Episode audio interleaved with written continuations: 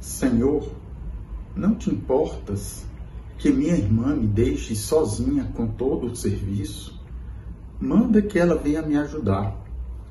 Lucas 10, 40. O versículo de hoje que eu proponho, nesse diálogo de Marta com Jesus, Jesus com Marta, né? A gente tem a descrição aí embaixo, né? Mas eu queria que você meditasse propusesse outras palavras para Jesus, para Marta, né? Marta estava muito preocupada com as coisas que ela queria fazer para Jesus, mas Jesus queria que ela ficasse com ele, primeiro escutasse como estava fazendo a sua irmã Maria. Por exemplo, né? Jesus poderia ter dito: Então, Marta, tu não te importarias em me deixar sozinho para cuidar dessas outras coisas, dos afazeres, desse todo serviço que tu queres fazer para mim?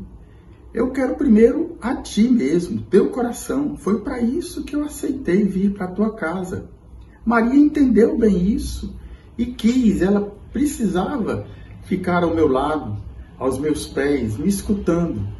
E tu queres ficar fazendo outras coisas e sem me ouvir primeiro? Vem, Marta, primeiro, deixa-me cuidar de ti e depois tu cuidarás das outras coisas as outras coisas acabarão sendo feitas. Essas coisas desse mundo passageiro serão feitas, mas aquilo que eu quero te falar, as minhas palavras para ti, precisam ser ditas nesse momento. Foi para isso que eu quis aceitar esse convite da tua casa. Vem, Marta, não me deixes sozinho. Não queiras me deixar sozinho. Foi para isso que eu vim. Então, essas são exemplos de palavras que Jesus poderia ter dito né, para Marta. Marta estava muito preocupada e agitada, mas Jesus queria o coração dela. E é isso que eu proponho na nossa oração, na nossa reflexão. Será que nós estamos nos preocupando com outras coisas, mesmo que sejam boas e para o serviço, para o apostolado, que é necessário para a igreja e estamos esquecendo a oração, que é o primeiro papel do discípulo. Primeiro é escutar a palavra, né? Chamar Israel, né? Ouve Israel. Então, escutar a palavra do Senhor na nossa oração, depois as outras coisas que o Senhor nos chama a fazer, realizar. Claro, o Senhor quer que elas sejam feitas, mas no seu devido tempo, após primeiro escutarmos o Senhor.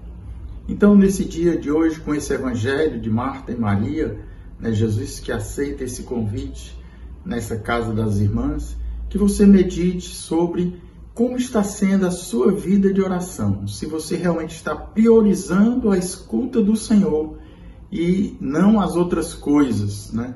As outras coisas necessárias, mas que nos agitam, que nos fazem desviar do foco que é o Senhor. Que o Senhor te dê esta graça nesse dia.